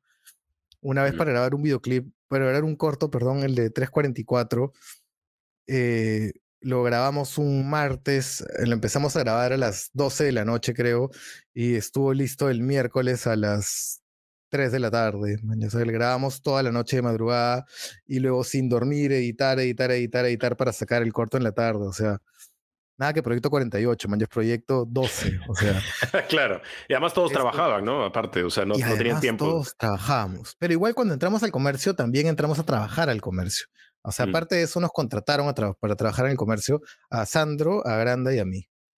Entonces ahí nos daban un poco de flexibilidad por la chamba, pero igual había que chambear. Entonces Claro. Igual fue chévere porque nos dieron la exposición que, que una exposición que no hubiéramos tenido fácil así nomás en esa época donde el internet era tan raro también, ¿no? Otra época del internet. Ahora es, ahora es diferente. Pero, o sea, debe haber un momento antes del comercio o durante el comercio en el que dijiste, wow, en verdad la gente está respondiendo un montón a estas cosas que hacemos. O sea, sí. se dieron cuenta de que, wow, o sea, no solamente huevadas que hacemos nosotros con entre nosotros como amigos, sino que hay gente que nos ve y, tenemos acogida. O sea, eso debe haber sido un momento también como, wow, en verdad esto pega. Sí, sí, sí, sí, sí, bien bonito, de hecho. Súper paja, súper paja. De, hecho, de hecho, fue paja. De hecho, era paja cuando salíamos a veces nos pasaban la voz, oh, detrás de Quinzania, ¿no? Y tomaban fotos o cosas así. Era como que, ah, man, ya. Como, eh, como sentirse un rockstar por un ratito. claro. Este... Claro, de hecho, de hecho sí, sí fue algo bien bonito, fue algo que de hecho nos, nos nutrió bastante a todos. ¿Y cómo es con el proceso creativo? O sea, alguien propone una idea y la conversan y la graban, o cómo, eh, cómo es el tema ahí? Sí, o sea, sí, básicamente es alguien dice algo. En verdad, mira, te voy a contar un poco lo que pasó con que Insania ahora. Te voy a contar cómo es el proceso creativo y te voy, a, te voy a contar qué pasó con que Insania realmente justo ahora. O sea, lo último que pasó con que Insania, que es la parte triste de la cuarentena. Mm. Eh, lo que nosotros hacemos para juntarnos para escribir, en verdad, siempre es, nos juntamos todos, o los que pueden, y nos ponemos a conversar huevadas y por ahí a alguien se le ocurre algo. O sea, por ahí a alguien se le ocurre una idea específica y dice como que, oye, se me ocurrió tal cosa y trabajamos eso entre todos y empezamos a, a, a meterle más huevadas y, yo con la computadora siempre estoy escribiendo las cosas que sé, a veces ponemos una grabadora para que grabe lo que estamos hablando y después revisarlo, cosa que nunca hacemos, revisarlo. Eh, tengo horas de audios de reuniones de Quinzania que nunca en mi vida he abierto. Eh, horas, horas. Pero te acuerdas de la idea. Sí, no. Nos ha pasado a veces, por ejemplo, se nos ocurre un súper chongo. Mañana como, oye, ya, ah, sí, eh, ya, ta, ta, ta, ta, tal hueva, y yo digo, ah, ya, y apunto una palabra clave, y apunto, no sé, llanta de carro. Ah, llanta de carro, sí, con eso nos acordamos. Puta, pasa un mes, oh, ¿qué chucha es llanta de carro? Tenemos decenas, decenas de huevas que es simplemente, o sea, apuntamos una idea, una, cualquier estupidez, man, Submarino, ya, submarino. Oye, ¿qué es submarino? ¿Quién sabe? Seis personas. Oye, ¿qué es submarino? ¿Te acuerdas submarino? ¿Qué? Pero eh, ah, después de que ya nos ha pasado eso tantas veces, ahora ya escribimos más. Ahora yo siempre tengo la, computadora conmigo y trato de escribir un poco más lo que, de, desarrollar un poco la idea, ¿no? Dos personas están en un submarino, ta, ta, ta, más o menos ver qué es y ya luego con eso la trabajamos.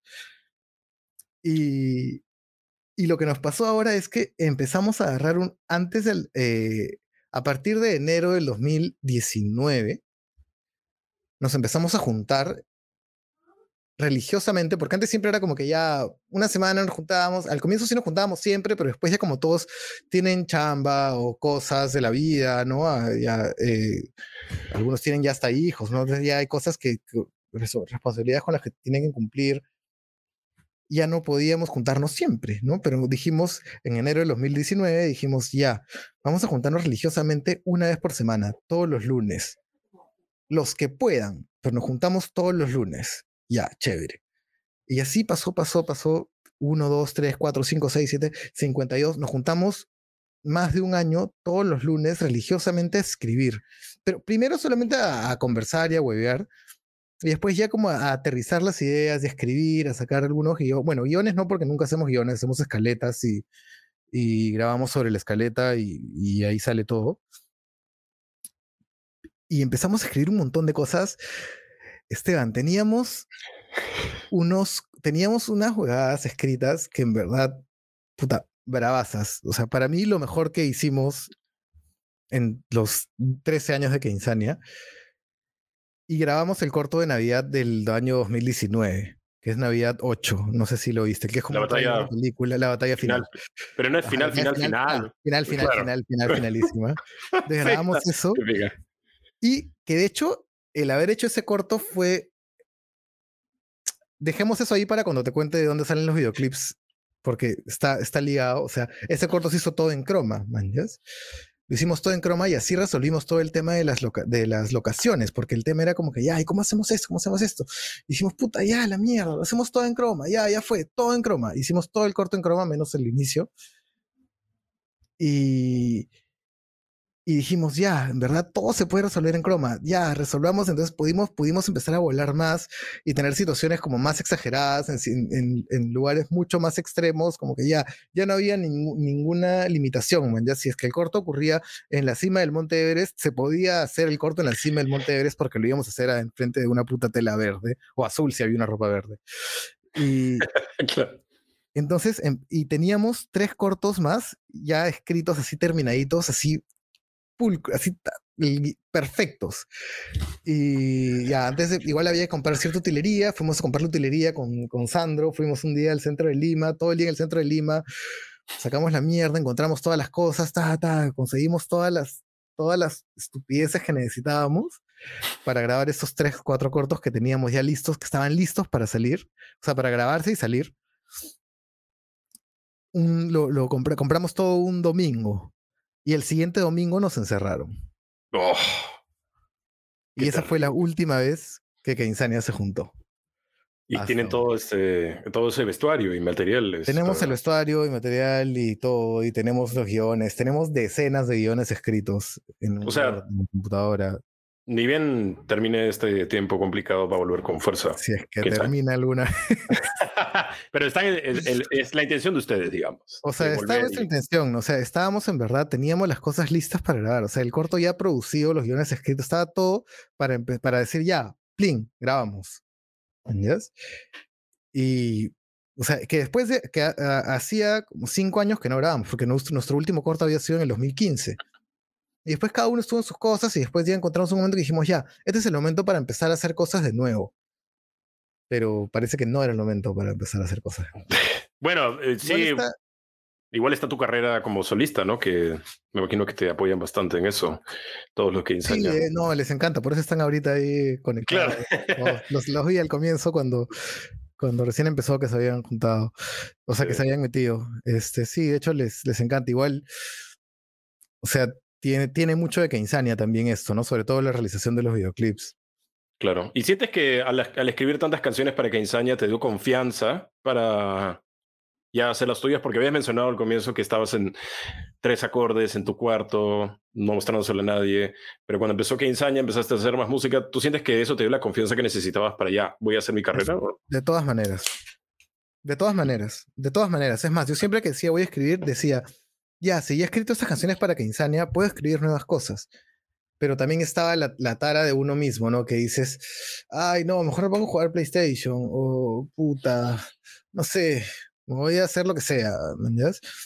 Y terminas no haciendo las cosas, o sea, y, eh, pero, pero sí estaba, tenía el impulso de decir que, que, que Insania me, me, me enseñó a, o sea, o sea, me dio el, el este, este, oye, sí puedes escribir las canciones, tienes canciones ahí yo tengo amigos que, o sea, el baile de la chimenea, por ejemplo, eh, o la estrella de Belén, tengo amigos que me la cantan completa. Siempre que alguien me canta una de mis canciones, es una sensación súper positiva, pero súper rara. Es como que, man, ya, este huevón se, sabe lo que yo escribí. O sea, la, la, la, la canción que escribí me, me, la, está cantando, ¿no? O sea, alguien más se la aprendió, alguien le gustó, sirvió para algo, alguien le de, de, dio algo.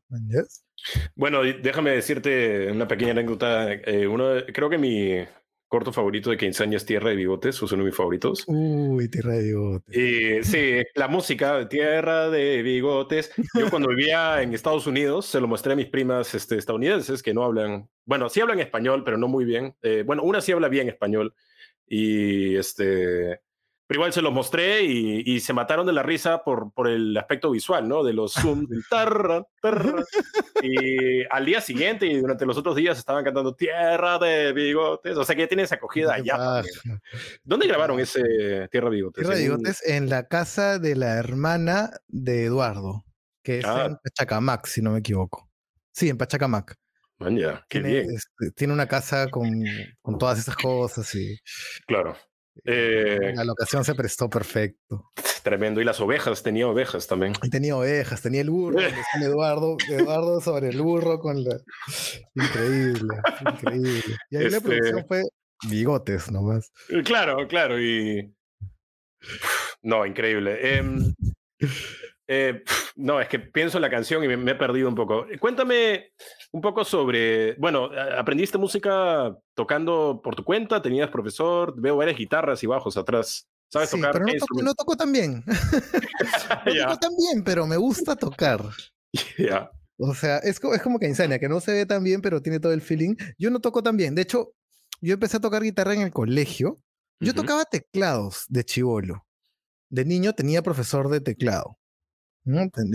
No, digo órgano porque después suena raro, pero claro, claro. tenía profesor de teclado. Eh, entonces, la formación musical, la única formación musical real que tuve fue, fue de teclados cuando era chivolo. Y, y me gustaba siempre el teclado, ¿no? Pero siempre había, una, había dos guitarras, de hecho, en mi casa que siempre me llamaban la atención. Pero en mi casa había dos guitarras, pero nadie sabía tocarlas. A veces pasa eso, ¿ah? Tienes guitarras y no. Yo tengo tres hermanas y le compraron esas guitarras a dos de mis hermanas para que aprendan a tocar, pero no sabían tocar. Y estaban las guitarras ahí botadas y yo a veces la cogía para tratar de hacer algo. Y si no sabes, que, si alguien no te dice qué hacer con la guitarra, en verdad, ni sonido sale.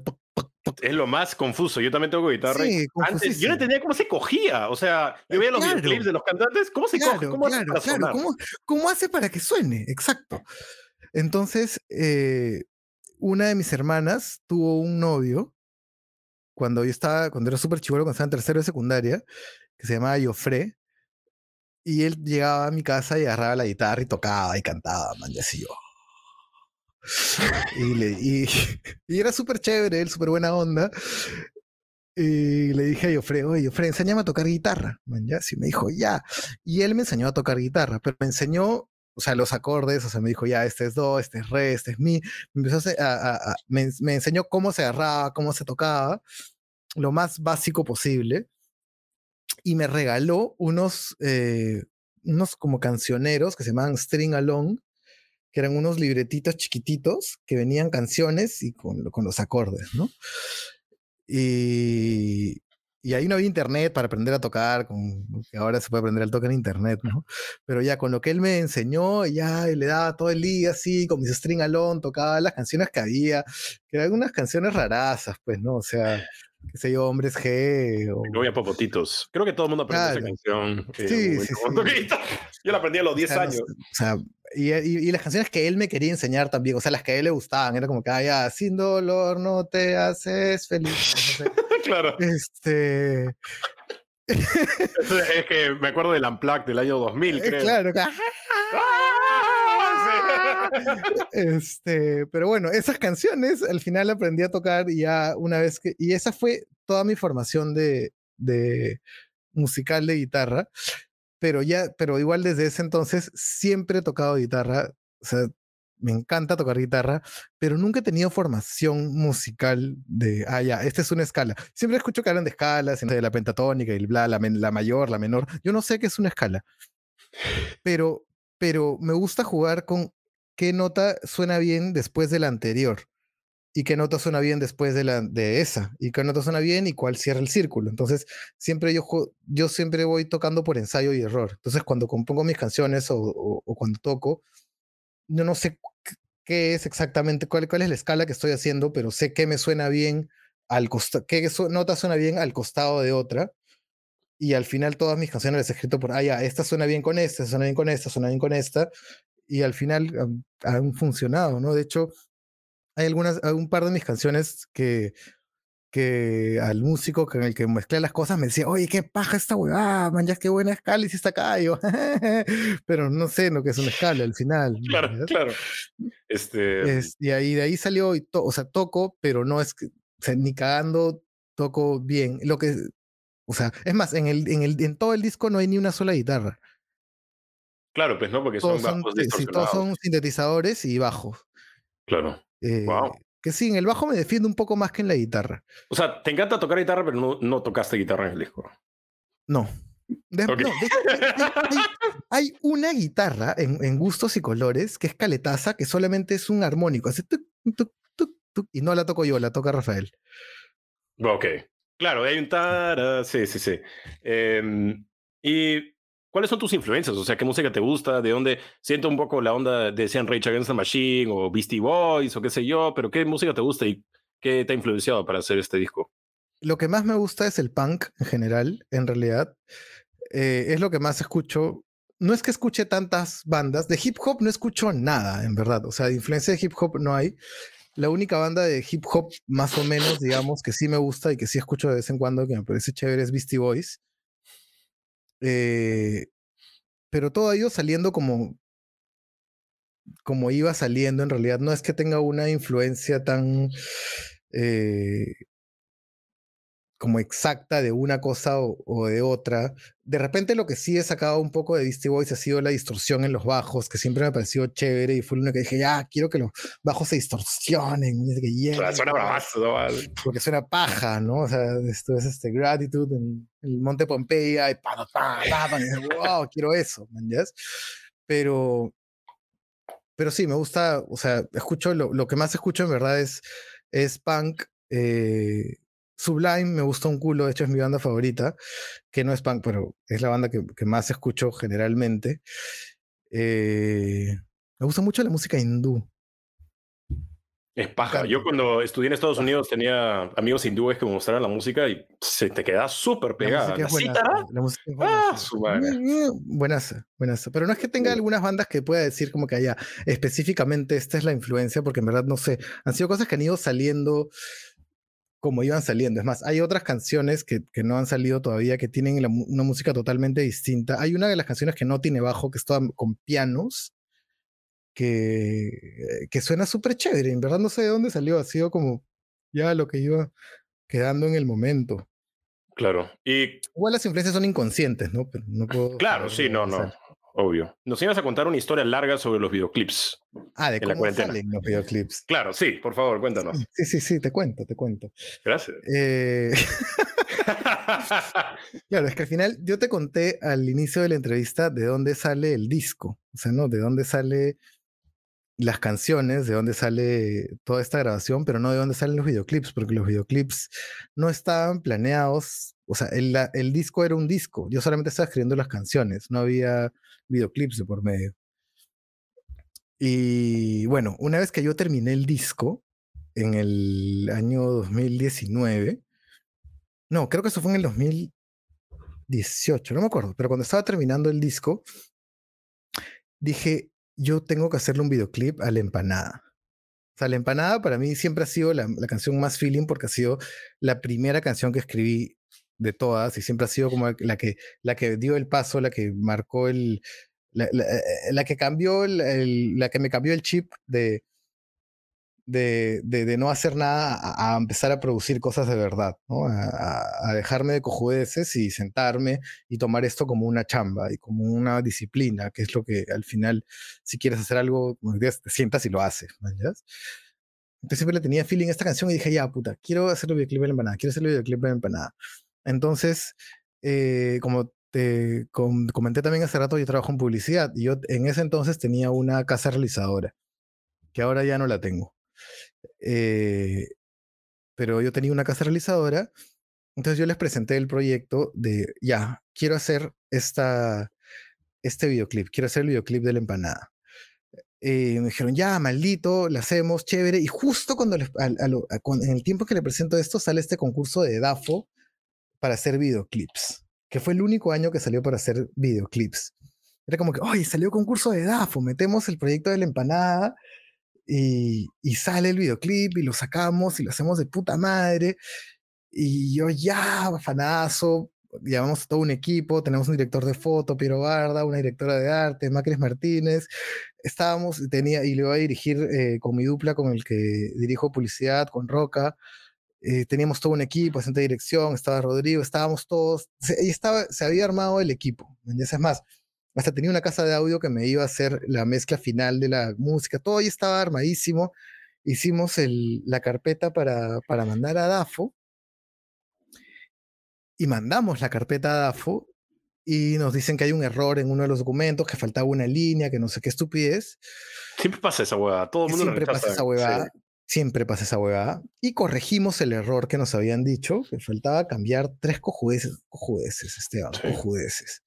Las cambiamos, las mandamos de vuelta, y cuando sale el día de, que se, se, se, se, anuncian a los ganadores, salimos como descalificados por error en el envío.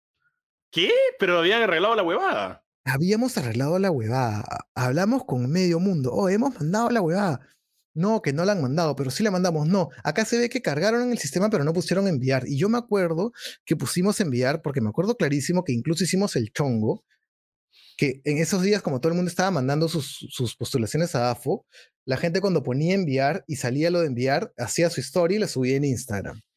Entonces nosotros hicimos el chongo, pues no lo hicimos en la vida, el chongo de, ah, hay que poner esto en Instagram, man, ya hicimos el chongo. Entonces, por ese detalle el chongo, me acuerdo clarísimo que, de que pusimos enviar y que salió la confirmación. O sea, me acuerdo exactamente así, uh, o sea, no hay manera en que me haya equivocado en eso. Claro. Y dijeron que no, que no la habíamos mandado. Y hicimos todos los reclamos posibles, movimos cielo y tierra y nos mandaron a la mierda. Uf. puta, dijeron ya, en verdad ya tu videoclip ya fue. Puta, yo entré en una depresión horrible, ¿no? olvídate, esa va me destruyó. Esa va me, me mató, así, me destruyó por completo. 2018 fue.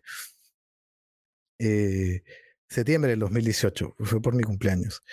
me, yo me fui a la mierda, ya no quería saber nada con nada, o sea, fue como cuando perdí el disco duro de... de, de, de, de la estectomía y puta dije ya no voy a poder hacer videoclip nunca en la vida que necesita mucha plata que no sé qué entonces al final hablé con el productor ejecutivo de mi empresa, con, que era mi socio, le digo, ya, y lo hago por mi cuenta, man, ya cuánto sale. Salía como 10 mil cocos a hacer el videoclip consiguiendo favores.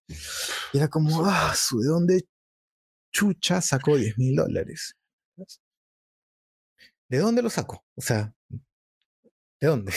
Claro, claro. ¿Dónde están? ¿Dónde están? ¿Dónde están, man? ¿A quién, o sea, ¿a quién le sobra esa plata? Hay gente que sí, pero a mí no, man. Claro. Era como, ah, su 10 mil cocos para hacer este videoclip. Puta, ya fue. Al final mandé toda la mierda. Dije, ya fue. No voy a hacer videoclip de nada. Dije, ya termino de hacer el disco. Ahí me, me, me encerré a grabar bien el disco. Lo grabé, lo terminé y dije, voy a sacar el disco como disco.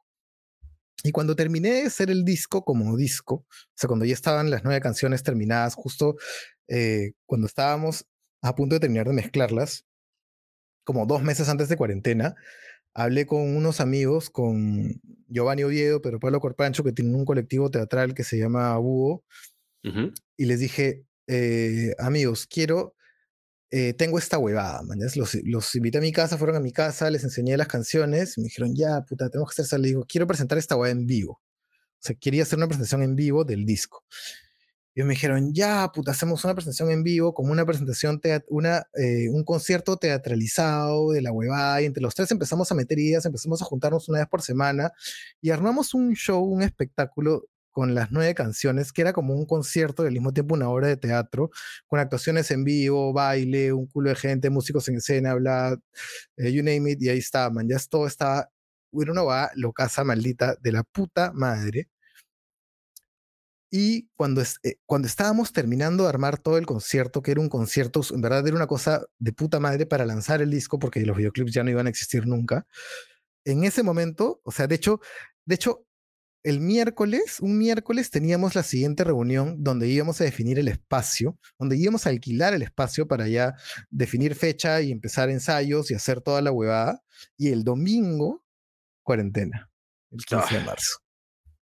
O sea, todo, sí, pues todo se, se fue al... Entonces todo mi, mi espectáculo en vivo con... se fue a la mierda. Entonces ya sabían a la mierda los videoclips, el videoclip porque iba a ser uno nomás al comienzo, porque era, obviamente iba a ser uno, porque dije, si uno me sale 10.000 cocos, y quiero hacer eh, nueve, van a ser 90.000 cocos. Claro, claro. Digo, olvídate, mañas, ¿quién creen que soy?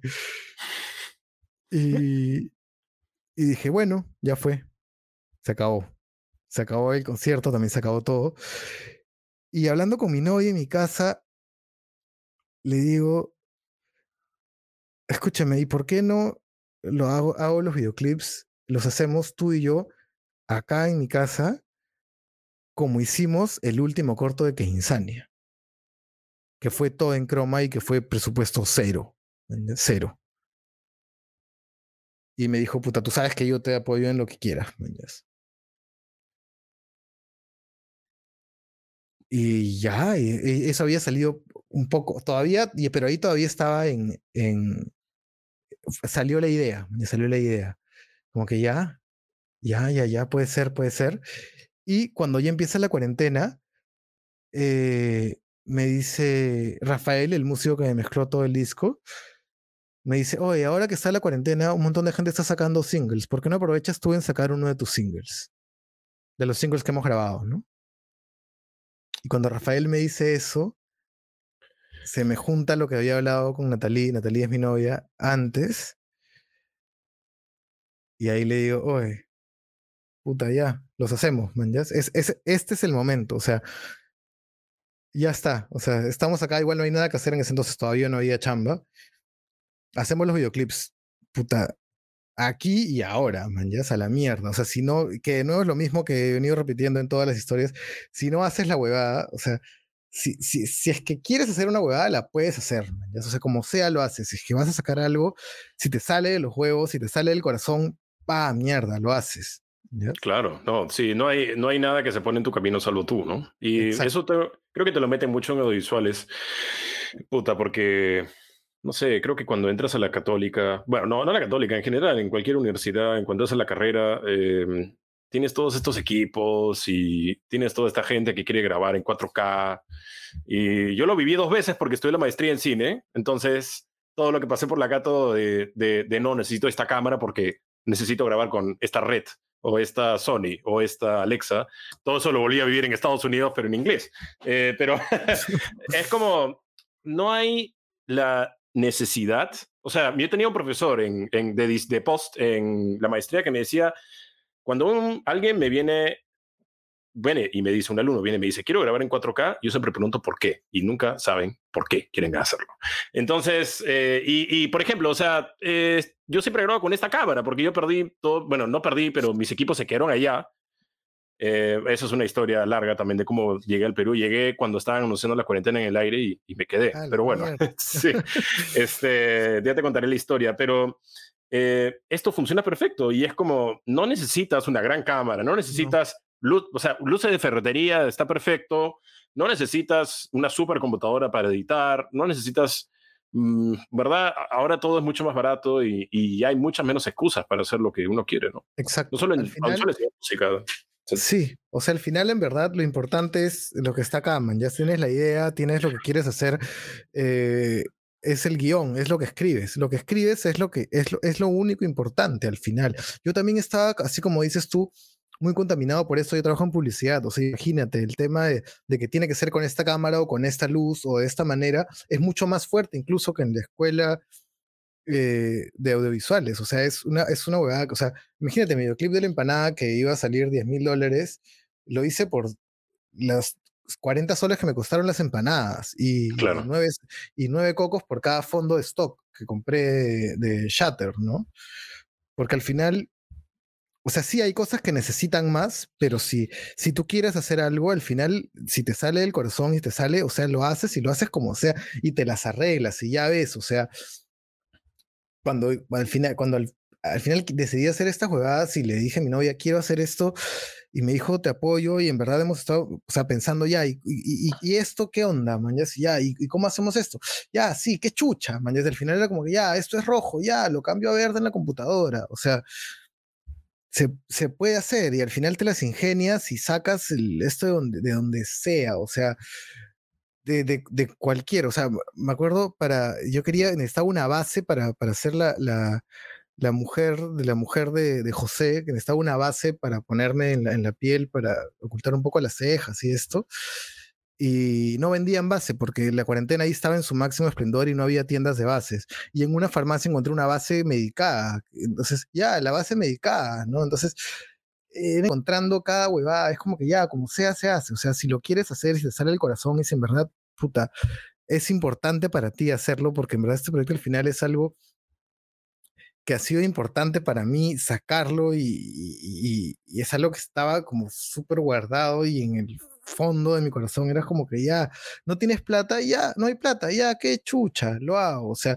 ya, no, no, no, voy, no voy a grabar una, uh, con una red, no voy a grabar con una Alexa, voy a grabar con todos los videoclips los he hecho con mi Canon 6D que tiene más de 10 años.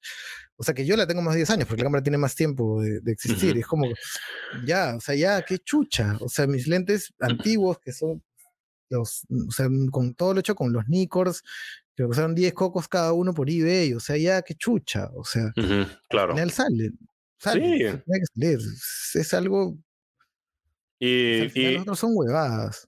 Sí, y, y, también creo que es importante, no sé, algo que yo viví en Estados Unidos cuando estudié allá fue que la gente se gastaba un repincho de plata. Eh, algunos de mis colegas, eh, su tesis, o sea, su corto de tesis, lo, se gastaron 20 mil dólares.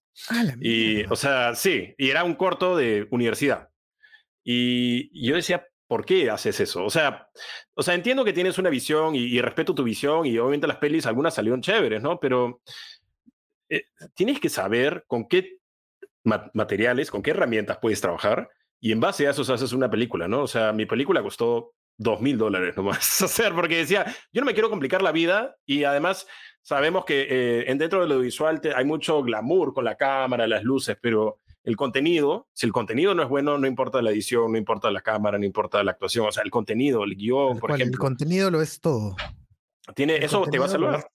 Todo. Y eso lo demuestras, claro, en que Insaña el contenido era muy bueno y no importaba los, o sea, al comienzo con la cámara, con la handicam, claro, no se ve súper bien, pero no se ve mal, pero lo que la gente recuerda... Se entiende y te cagas de risa al final, o sea, el contenido está ahí, el, mensaje se transmitió, que es lo que importante al final, o sea, tienes un mensaje que quieres transmitir, el mensaje lo transmites, el contenido está, el resto son huevadas, si tienes plata para hacerlo más chévere, ya, chévere, hazlo, o sea, si la tienes, bravazo, pero si no...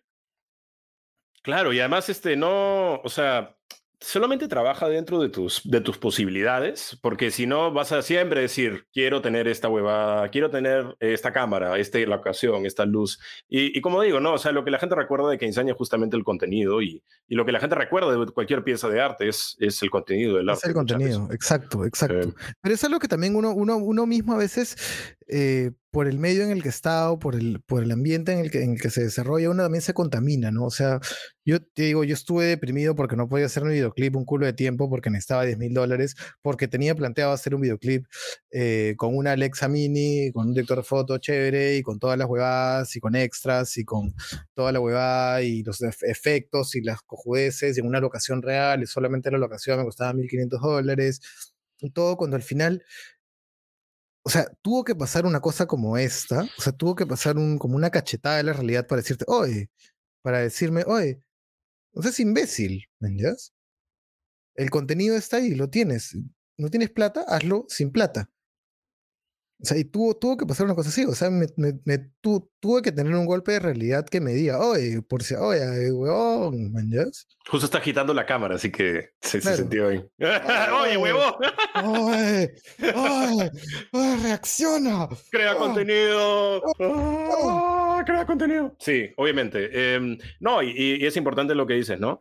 Bueno, para terminar, quería, quería preguntarte, eh, o sea, obviamente la, este tema de las presentaciones en vivo no se pudo hacer, pero me, imagino que se, va, se ha mantenido el plan de hacerlo cuando vuelva y... Se mantiene, se mantiene. Y vas a, no quiero que spoilees nada, pero me imagino que vas a te vas a poner la ropa de los videoclips. Eso es lo que siempre quieres saber. O sea, el buzo rosado creo que de todas maneras. que creo que ya se volvió como parte del personaje.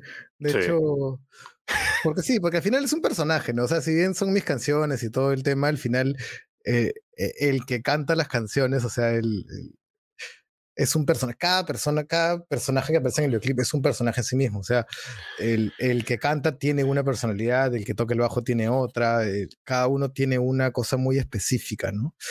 Eh, yo creo que sí tengo que ponerme ese uso para si hay una presentación, porque si no me pongo ese uso no voy a entrar en el personaje que canta eso, que al final eh, sí tiene mucho de mí, pero no soy yo, man. Sabe. O sea, claro. como un alter ego, digamos, ¿no? Me he tenido que tomar tres chelas para poder hablar fluidamente hoy día y, y no trabarme, ¿no? Claro, pero no, pero este, está muy bien. Te agradecemos el, el, el tiempo y la, la, atención y la buena onda. Ha estado súper bacán. Eh, ¿Cuál tienes alguna proyectos, o sea, cuáles son los proyectos ahora para acá su el cuero, el videoclip y cuándo sale el disco? ¿Nos puedes contar un poco del, eh, Sí, mira, ahorita originalmente yo solamente pensaba como como ya habíamos dicho, iba a sacar un videoclip. Luego se convirtieron en dos. O sea, cuando, o sea, ya en, en etapa cuarentena dije, ya, saco un single que es basurero. ¿Por qué basurero? Porque, porque era la más fácil de grabar en realidad, porque no, tiene, no tenía tanta complicación, se podía hacer más rápido y porque la canción también es mucho más, como más, eh, no sé cuál es la palabra, pero es como más pegajosa, digamos, más rápida, más fácil. Es un solo insight muy simple que, que no tiene mucho, mucho mayor desarrollo, ¿no? Y después él, dije ya, una vez que salió ese, dije ya, voy a sacar un segundo, que fue Usos y Colores, y ahí se iba a quedar. Cuando salió el segundo dije, puta, no, ya, ¿cómo no voy a hacer empanada? Claro. lo, que originó todo, sí. Lo que originó todo. Le salió empanada y ahí me iba, a, me iba a quedar. Y luego dijo, no, pues ¿cómo no voy a sacar colecistectomía? Que es algo tan personal, porque colecistectomía también es una canción que es personal, porque eso me pasó a mí en la vida real, lo de la operación en, en la vesícula, y que cuando me pasó dije, yo tengo que escribir una canción sobre esta mierda. Y, ¿No pudiste comer aquí un año? Un año, un año, un año. Todo bien con la chela, con el trago, todo, pero el ají fue horrible. Yo como demasiado ají, como ají, puta, con todo. Tengo una repisa, o sea, dentro de la refri, dentro de la refri hay uno de los niveles de la puerta que solamente está lleno de mis ajíes ahí distintos.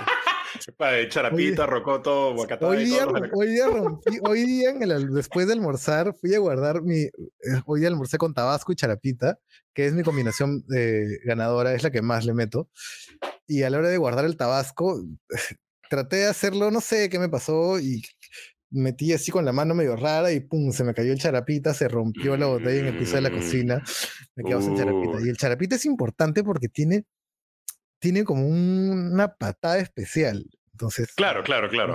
Claro, o sea, porque todos tienen una. Claro, todos tienen algo especial, pero el charapita tiene una, una patada. Yo el charapita siempre como algún otro, pero con el charapita, porque el charapita le da ese, ah, ese, ese, ese, mm, como, no sé, no sé cómo explicarlo. La patada de Bruce Lee, ¿no? La, patada voladora de Bruce Lee. Sí. sí, tiene ahí algo que, este, que, no solamente es el, que no solamente es el, el, el, picor del charapita, sino que tiene algo en el, no sé cómo es, no sé cómo explicarlo, pero tiene ese sabor y tiene, o sea, tiene ese picor y tiene, le da como una vueltita al sabor que te lo, ah, te lo lleva, a, es como, te lo lleva a otro lado. Pero la cosa es que Eh, bueno, entonces, como era tan personal, dije ya, tengo que hacerle la comida de nuevo, también, me salí un poco del tema. Y una vez que salió la cuarta, dije, no, ya, voy a hacer una más, que es esta, la de los extraterrestres, que aparte está siendo muy divertido el proceso, porque como te conté, todas las maquetas y toda la huevada, aparte que estoy aplicando bastante ingeniería, porque no solamente estoy haciendo este carro que te mostré con las luces que prenden, eh, sino que también, como hay extraterrestres, va a haber unas, unas, voy a hacer unas máquinas que se mueven en la vida real y que las voy a controlar con Arduino, con unos servos, es una locura. Mira, mira, ahí prende una de las luces. ¡Eh! ¿Eso le hiciste tú ese carro? O sea, le pusiste las luces. no, el carro es de plastilina. La otra luz que le ha pasado que no prende. Pero la base es un Hot Wheels que lo desarmé justo hoy. Eh, con un taladro. Fue todo un tema. Pensaba que los Hot Wheels eran más fáciles de desarmar. Es un tema. Ah, no, eso ya no eh, prende Wow, atrás qué también, chévere. está desconectado. Qué chévere. quiero hacer, un- quiero hacer unas máquinas con arduinos que, que tienen unos brazos movibles y cosas así interesantes. Por ahora está el bosque, que ya está casi terminado, con mi novia ahí horas haciendo arbolitos. Eh, pero si es que llego a sacar un videoclip más, o sea, hasta ahora digo que ese es el último. De repente voy a hacer un, eh, un sexto videoclip, que es el de Entidad Paranormal, que es, hist- es otra de las historias que la que te dije que es totalmente ficción eh, y que es más pianos, que es totalmente diferente, que no tiene ni bajo. Es una canción bien diferente. Es la única que tiene un tempo diferente, de hecho. Eh, de repente hago esa última, pero ya no más, porque las otras ya no son tan eh, videoclipeables, digamos. O sea, porque están, como te decía, hay una que solamente juega palabras y la otra que es una estupidez cualquiera, y la otra que es una historia que, que es un poco larga y de repente no va tanto para el videoclip, pero es parte de, de todo. O sea, al final son parte de un conjunto, ¿no? Entonces, mi plan es sacar este y ahí eh, se acaban los videoclips hasta algún próximo disco, si seguramente sale. O de repente una más y ahí sacar, y ya después ya sacar el disco. Pero yo pensaba sacar el disco el, el año pasado, pero bueno, ahora va a tener que ser este, pero una fecha todavía no tengo. Ok. Acá también, eh, bueno, vamos con unos comentarios de la gente. Sandra eh, pregunta, ¿habrá un segundo disco? Me imagino que... Ah, es mi Eh, hermana, Sandra Casusón. Ah, Sandra. Bueno, Sí. me imagino que, que está en tus planes, pero más adelante, ¿no? Sí, de hecho, en Año Nuevo, con mi novia, que hicimos acá una cena entre los dos, escribimos nuestros New Year's Resolutions Claro, claro, claro. y están por acá. Y mi primera resolución fue escribir un segundo disco. Así que esperemos que este año escriba, empiece a escribir un segundo disco. Al menos, de hecho, tiene que haber otro, porque eh, de hecho quiero investigar por otros.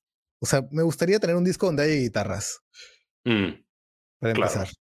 claro. Este, porque este de acá fue por un lado. No sé, en verdad, si me preguntas por qué al final la música salió así, no lo sé. No sé por qué la música salió como salió, pero me gustaría investigar algunas cosas diferentes y, sí quiero escribir otro, de todas maneras. De hecho, ya tengo un par de ideas para, para canciones, así que las quiero trabajar y ver qué onda.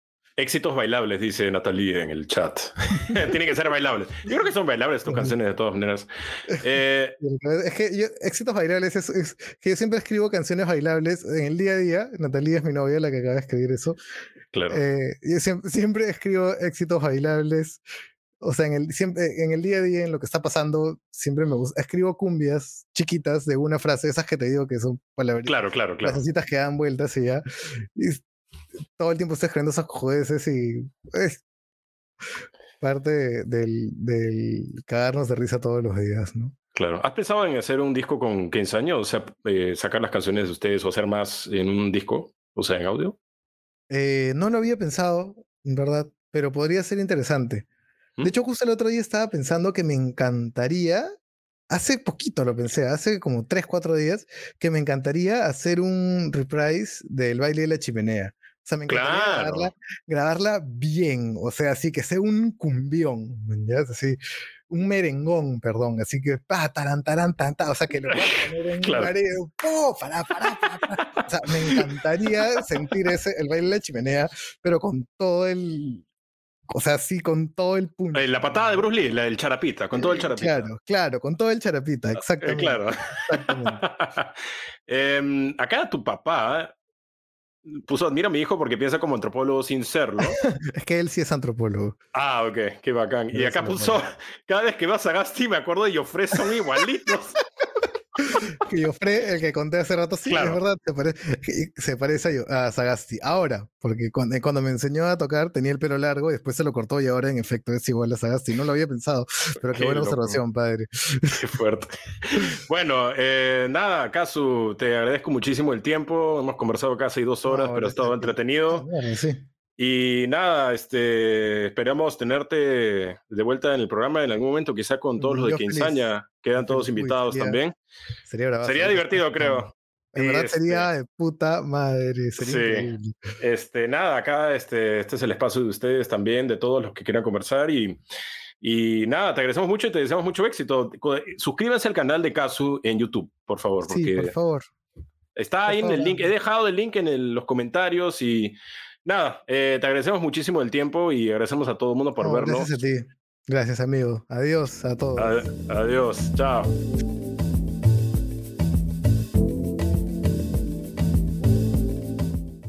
Bien, esa fue mi entrevista con Casu El Cuero. Qué divertido y qué gracioso ha estado. Y qué, o sea, honestamente, qué admirable, ¿no? O sea, Casu recibe esta noticia de la cuarentena. Ya tenía todo listo para hacer un videoclip con el presupuesto, con el equipo, todo, todo se viene abajo con la cuarentena y él igual decide hacer los videoclips, se pide ropa prestada, ayuda a su novia, lo hace en su casa con sus equipos antiguos, no importa, pero se ve súper bien, se escucha súper bien.